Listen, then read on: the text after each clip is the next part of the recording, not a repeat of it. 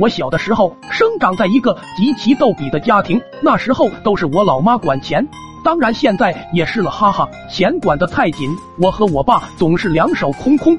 有一天，我爸突然很阔气的递给我一块钱，对我说：“我从你妈那偷了十块钱，如果你妈问起来，你就说是你偷的。”吓得我连忙摆手：“不行不行，我妈知道了会揍我的。”我爸目光突然变得极其奸诈，他说：“如果你妈打我，我就打你。”你会挨揍。如果你把这事担下来，你妈打你，虽然你也是挨揍，但是你从我这赚了一块钱。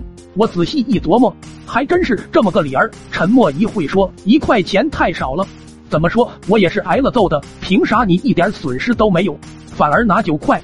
老爸没说话，默默的解下皮带，欣赏着上面的花纹。最后一皮带把溜达到身边的猪抽的像跑一百一十米跨栏。我抹着满头大汗妥协了，于是我爸隔三差五就偷点钱，我隔三差五就挨顿揍。那天放学回来，看到我妈拿着斧头站在门口，不用问，这回老爸是干了一票大的了。平时我都是假跑，让他逮住揍一顿好，赶紧跟老爸分钱。这下斧头上来了，我可不想脑袋被开瓢。那时候我是学校体育达人，万没料到跑起来居然甩不掉老妈。后来才知道，老妈没结婚前是县里长跑队的，两个人肉风火轮，一直风驰电掣滚到了隔壁镇。老妈扔了斧头才追上我，最后是坐大巴车回来的。生死关头哪里还有父子情？